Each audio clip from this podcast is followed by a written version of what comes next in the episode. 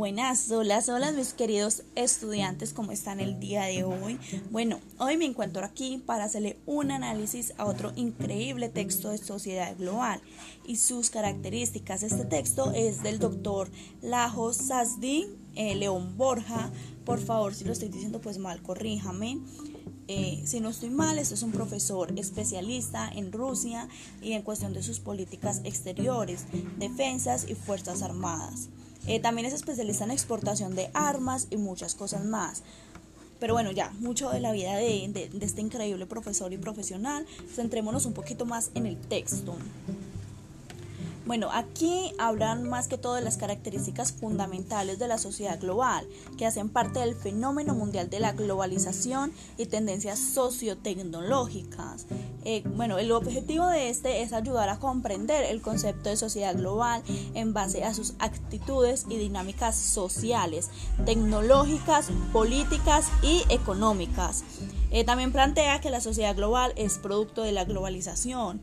Eh, bueno, esto lo aluden los crecientes, mm, los crecientes independentistas de la vida social, según también hablan del FMI, que es el Fondo Monetario Internacional, que según este dice que una dimensión comercial global eh, es caracterizado por los intercambios de comercio, también por los intercambios financieros, digitales y bancarios.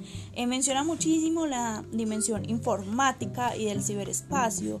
Eh, dice que esta se opera en un comercio comercial y financiero, el cual es caracterizado por el cambio de información y comunicación. Bueno, también algo muy interesante de este texto fue eh, lo que es inmigrar y emigrar. Oigan, yo no sabía la diferencia de estas dos palabras, entonces me fui a investigar e indagar un poco sobre estas y resulta que inmigrar son las que salen por necesidad, en busca de mejores condiciones, ¿no? Y emigrar es salir por gusto o cambiar de país eh, por lo que la persona se puede permitir, dar ciertos gustos, lujitos. Entonces, bueno, eh, se menciona mucho que gracias a los viajeros del mundo y los migrantes es que se transmiten también epidemias y enfermedades locales, como lo que está pasando ahorita con el famosísimo y mencionadísimo coronavirus. Uno de los temas más interesantes de esto fue el lenguaje. Eh, se dice que el inglés es el lenguaje global, de esto gracias a que, bueno, esto fue creado en Estados Unidos, pero pues también gracias a, digamos, un tema comercial y de cultura, se ha expandido también hablar eh, inglés, español, portugués, francés y muchos idiomas más en los que abarcan.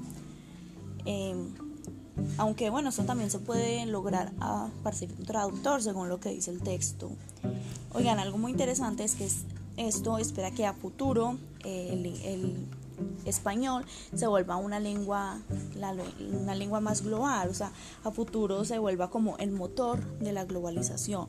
También hablan del ciberespacio, del internet, pero bueno, la verdad es que no quiero entrar como muy a fondo en ese tema, puesto que en próximas estaremos haciendo un debate de este texto que los quiero mucho invitar a que nos escuchen, a que nos sintonicen. Estaremos con unos compañeros debatiendo esto, entrando más a profundo sobre el tema. Bueno, eh, esto fue todo por el día de hoy, muy corto, lo sé, pero es como las ideas fundamentales que tenemos que tener en cuenta de este increíble texto. Eh, bueno, espero que tengan una linda tarde, estén muy bien, se encuentren muy bien y hasta que el día de hoy, chao, chao.